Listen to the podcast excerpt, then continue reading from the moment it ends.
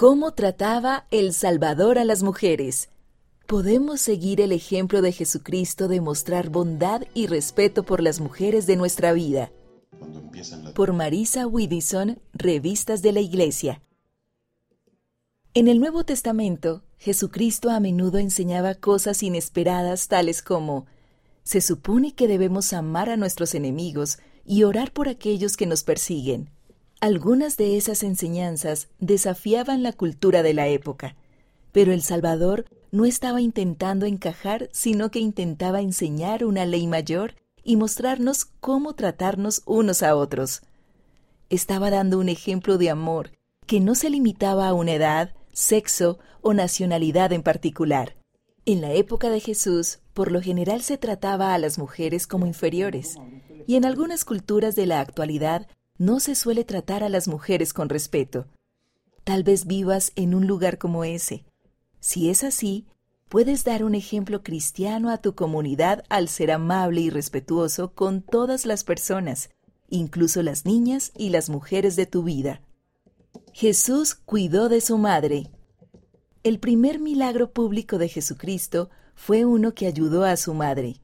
Ella era responsable de ayudar a alimentar a las personas en una boda.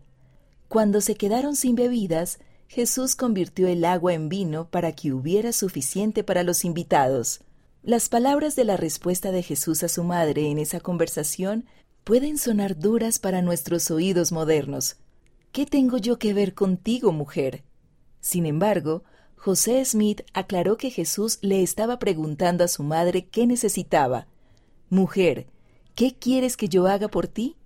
Además, llamar a alguien mujer en aquel entonces era un título de respeto. Básicamente le estaba diciendo, Señora mía, lo que tú me pidas con fe, te lo concederé. Avancemos unos tres años. Justo antes de morir en la cruz, una de las últimas cosas que hizo Jesús fue asegurarse de que se cuidara de su madre. Él dijo a su madre, Mujer, he ahí a tu hijo Después dijo al discípulo, He ahí tu madre. Y desde aquella hora el discípulo la recibió en su casa. Jesús trataba con respeto a las mujeres marginadas. Tenemos por lo menos dos ejemplos del Salvador tratando con respeto a mujeres rechazadas por la sociedad. En la época del Salvador, la mayoría de los judíos menospreciaban al pueblo samaritano, pero cuando Jesús conoció a una mujer samaritana en un pozo, la trató con compasión y respeto. Más que eso, fue mientras hablaba con ella que se reveló por primera vez a sí mismo como el Salvador prometido. En otra situación, una mujer fue sorprendida en un pecado grave. Según la ley judía, sería apedreada hasta la muerte. Cuando los líderes llevaron a esa mujer al Salvador, él les hizo una pregunta que hizo que se detuvieran y pensaran, no la apedrearon.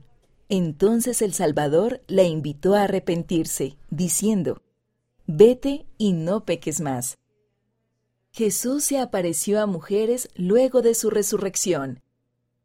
Después de su resurrección, Jesús visitó primero a María Magdalena, quien estaba llorando en el sepulcro. Otras mujeres, Juana, así como María, la madre de Jacobo, fueron de las primeras en saber del Señor resucitado los ángeles las invitaron a compartir su testimonio de lo que habían visto. Podemos seguir su ejemplo. ¿Qué podemos hacer para seguir el ejemplo del Salvador de respetar a las mujeres?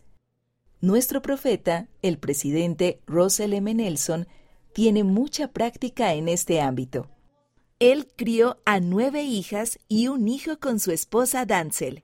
Después de que ella murió, se casó con Wendy Nelson respetamos a las hermanas, no solo a las de nuestra familia inmediata, sino a todas las maravillosas hermanas de nuestra vida, enseñó él. Hagamos de este mes uno de amor valiente y cristiano hacia las mujeres de nuestra vida. Eres lo suficientemente poderoso como para cambiar el mundo una relación a la vez. ¿Sabías que el 17 de marzo es el aniversario de la creación de la Organización de la Sociedad de Socorro, una de las organizaciones caritativas más grandes del mundo?